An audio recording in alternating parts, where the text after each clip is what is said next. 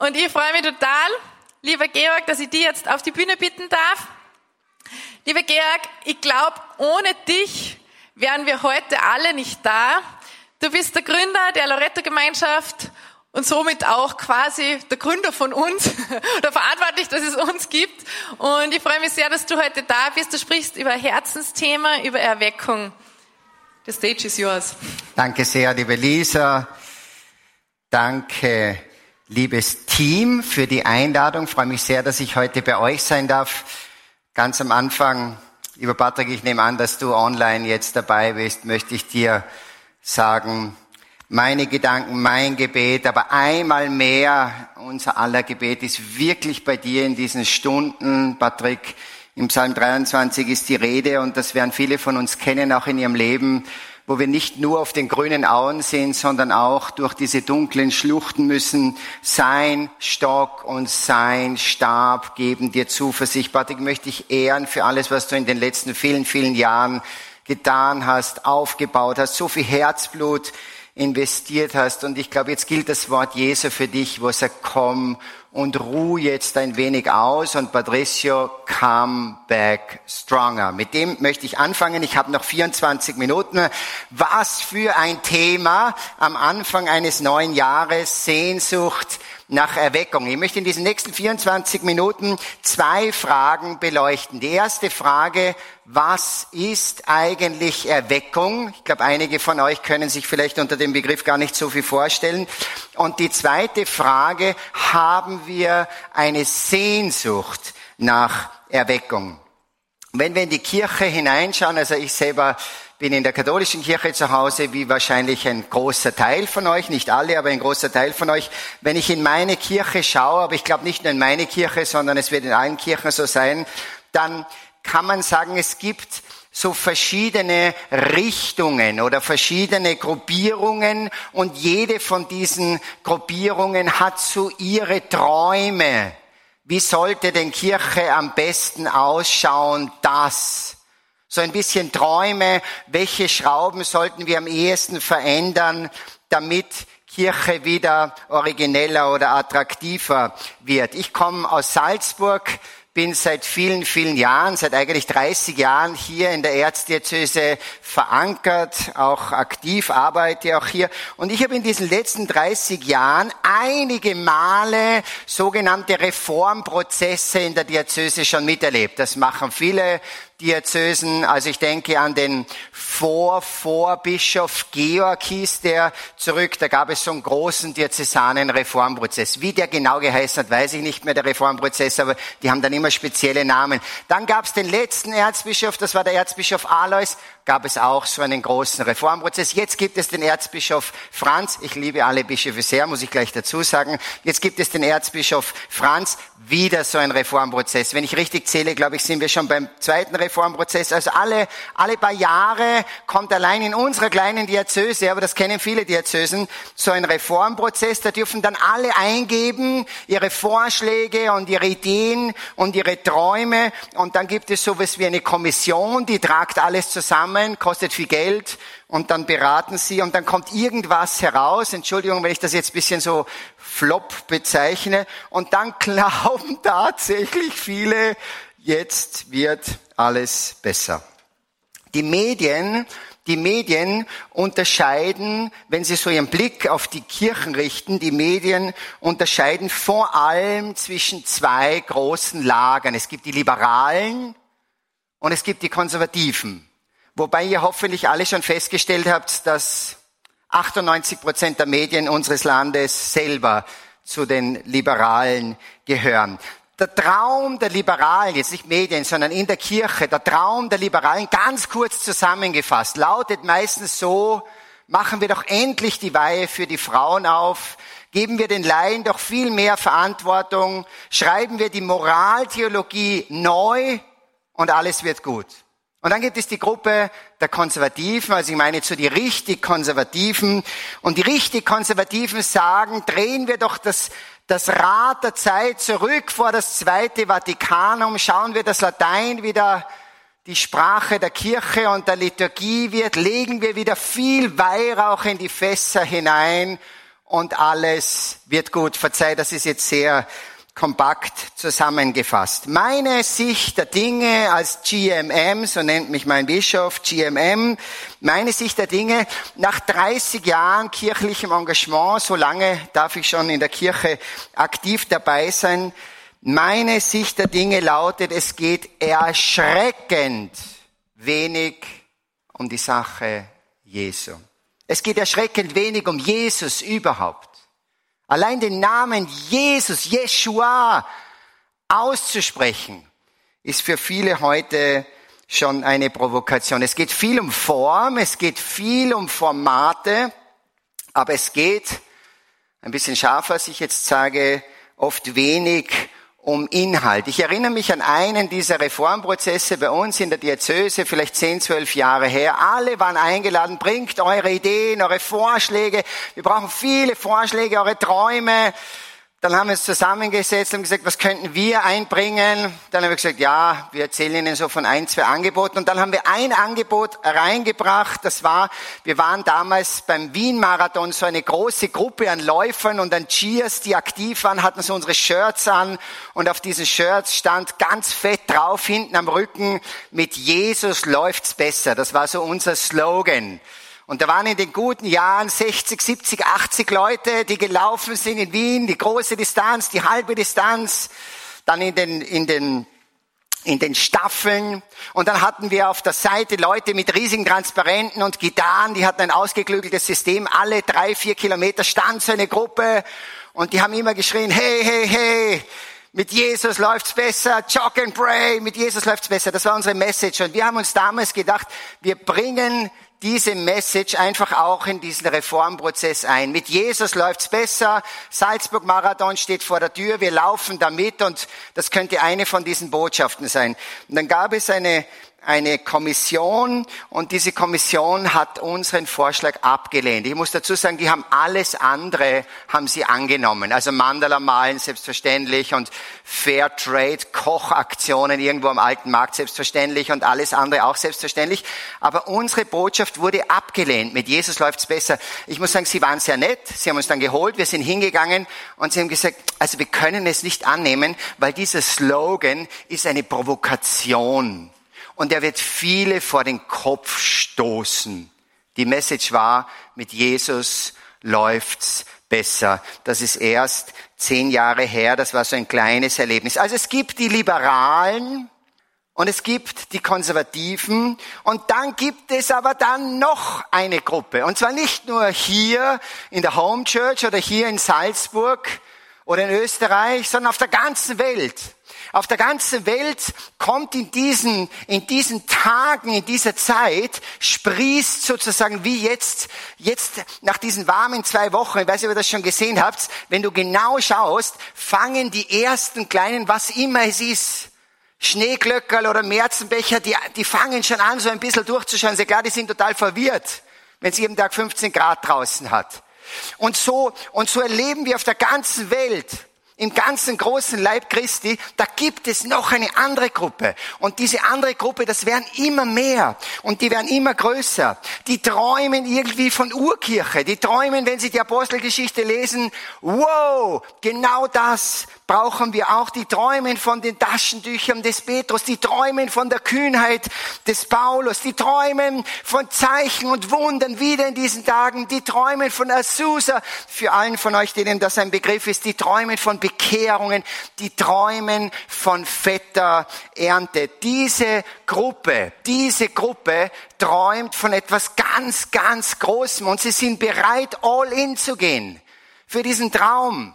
Da gibt es Leute, die sind bereit, aus den besten Jobs herauszugehen, um einzusteigen in diesen großen Traum. Da gibt es Leute, die sind bereit, auf coole Anstellungen mit guter Bezahlung zu verzichten und sich mühsam, verzeiht das Wort, mühsam ein Partnernetzwerk aufzubauen, weil sie träumen von dieser großen Sache. Und lass mich, lass mich ganz kurz jetzt einen Side Breach aufmachen.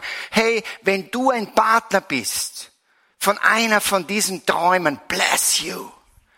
Bless you, du bist Teil von etwas ganz Großem Neuen, was der Heilige Geist in diesen Tagen macht. Und ich, und ich danke dir von ganzem Herzen für dein Commitment und, und dass du da dabei bist. Ich sage, da kommt etwas ganz, ganz Großes auf uns zu. Für diesen großen Traum eines neuen Frühlings, für diesen großen Traum eines neuen Pfingsten sind Leute bereit, auf ganz viel anderes zu verzichten. Die Medien sind ein Stück weit oder ein großes Stück überfordert mit dieser neuen Gruppe. Sie haben die Liberalen und sie haben die Konservativen, aber sie wissen nicht, wo sie diese anderen hintun sollen. Sie haben diese zwei großen Schubladen. Oh, wie cool jetzt diese Unterstützung da von der Glocke. Und auch die Kirche, und auch die Kirche ist ein gutes Stück überfordert von diesem neuen Movement. Ich nenne es mal so. Sie wissen nicht ganz genau, von wo kommen die und wohin gehen die. Und wer sind die eigentlich? Die kommen irgendwo aus unserer Mitte, aber wer sind die? Und wer bildet die aus? Und was leben die? Und was tun die? Und vor allem, wie nennen wir sie? Wie nennen wir sie?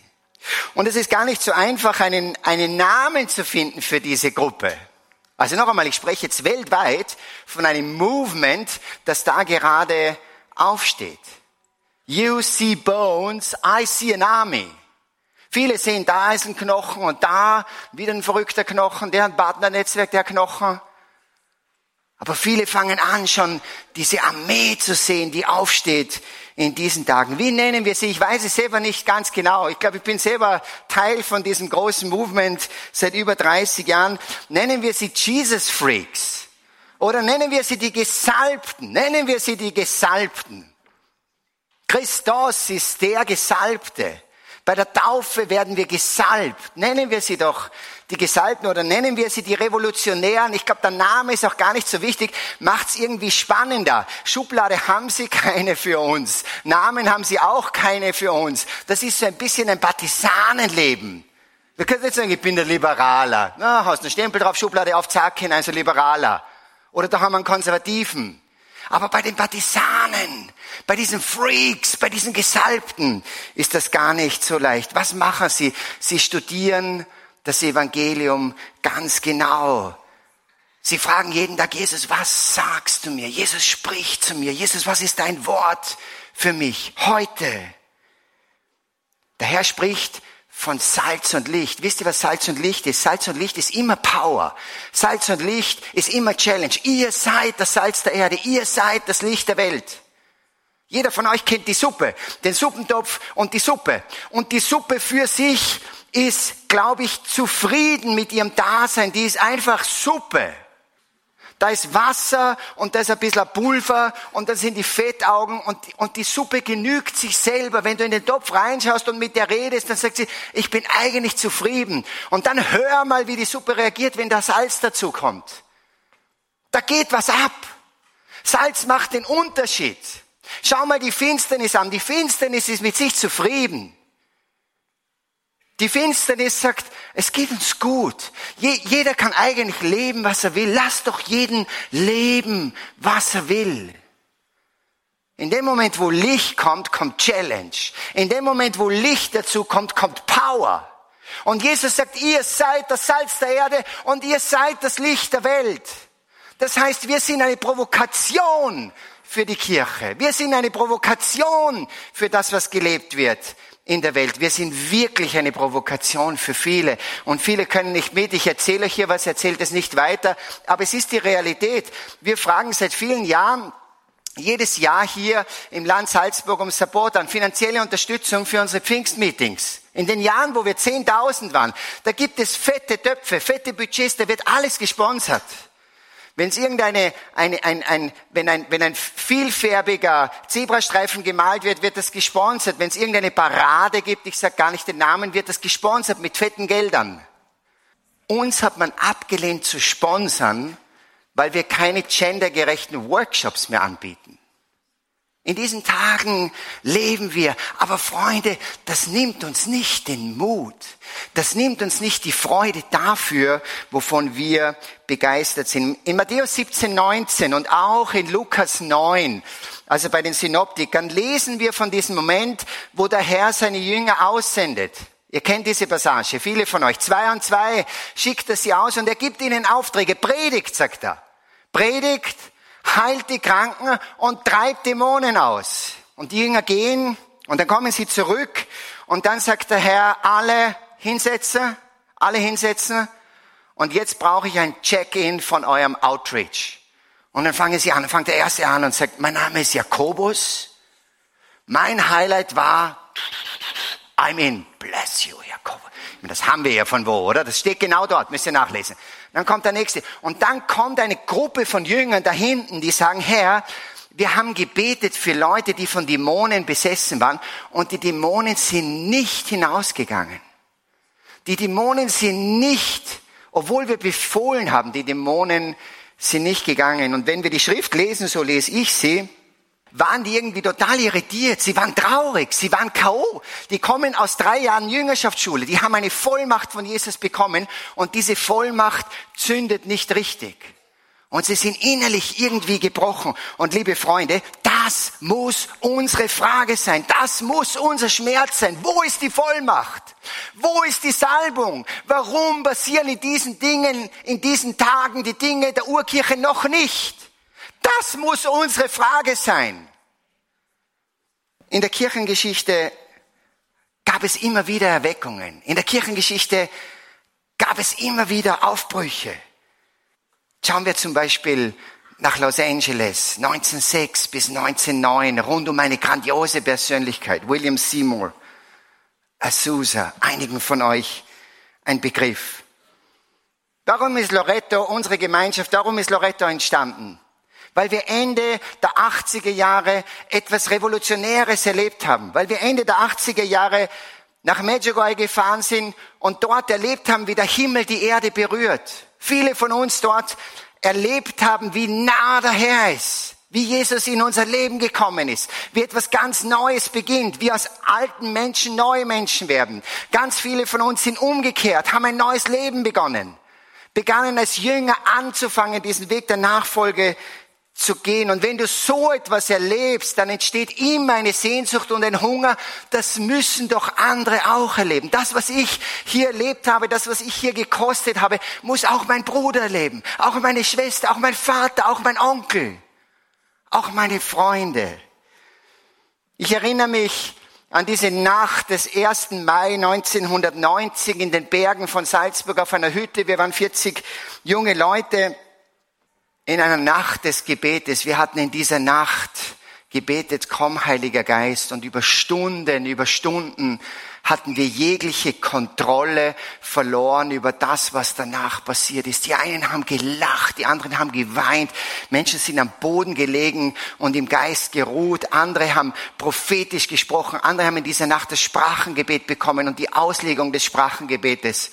Und, und, und. Eine, eine pfingstliche Nacht, die wir damals erlebt haben. Was blieb von dieser Nacht? Bei den 40, die dabei waren, ich war einer davon. Es blieb die Sehnsucht, davon brauchen wir noch mehr. Ich denke an viele Pfingstkongresse in Salzburg zurück und viele von euch waren dabei. Was wir da gekostet haben, diese Momente, wo Himmel Erde berührt hat, diese Momente, wo die Herrlichkeit Gottes gekommen ist. Ich werde nie vergessen diese Abende, wo 1000, 1500 Leute beichten waren und dann dieser Jubilus am Ende des Samstagabends im Dom, wo ein paar tausend Leute stehen und den Herrn anbeten und die Ehre geben und dann ist der Abend zu Ende und dann hast du das Mikro in der Hand und sagst, und jetzt müsst ihr alle nach Hause gehen. In zehn Minuten sperrt dieser Dom zu und keiner geht.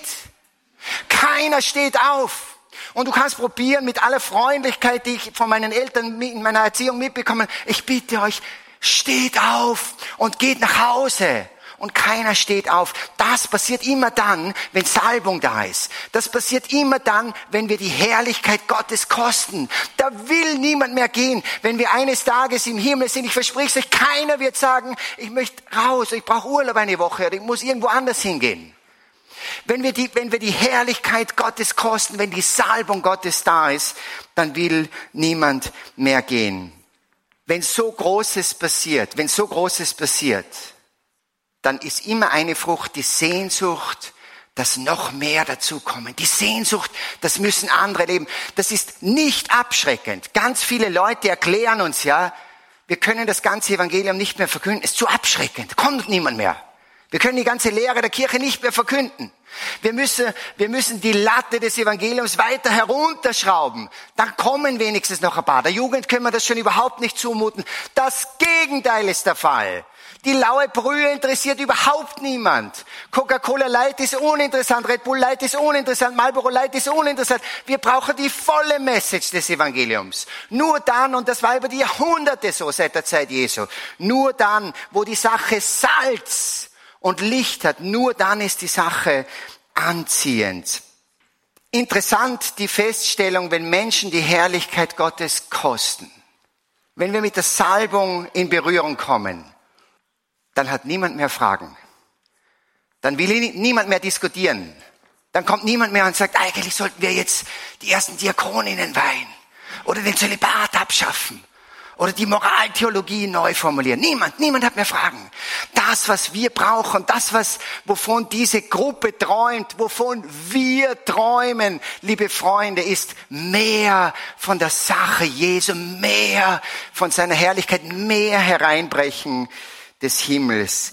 Jesus zu kosten, seine Herrlichkeit zu kosten, das macht einfach süchtig, von diesem süßen Wein zu trinken, den er uns schenkt. Ist das nicht unsere große Sehnsucht?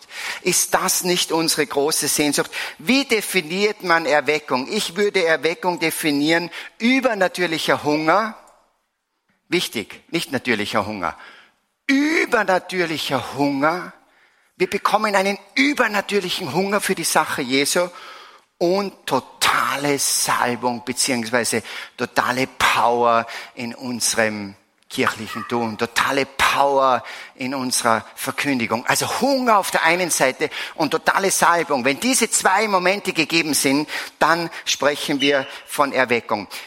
Ich schaue auf die Kirche von heute, die ich so sehr liebe. Ich schaue auf die Kirche von heute ganz nüchtern und ganz ehrlich. Sehnsucht nach Hunger, null.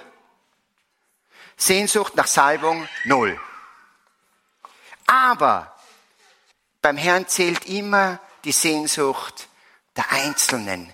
Die Sehnsucht von einigen Verrückten, Ver Rückten, die, die Jesus an die erste Stelle gerückt haben, das sind die Verrückten, so nennt dich doch auch die Welt. Wenn dich die Welt noch nicht so nennt, dann musst du noch ein bisschen mehr Gas geben. Wenn die Welt dir zuruft, du bist ja Verrückter, sagst du Halleluja. Du hast die Gabe der Herzensschau. Du hast es erkannt.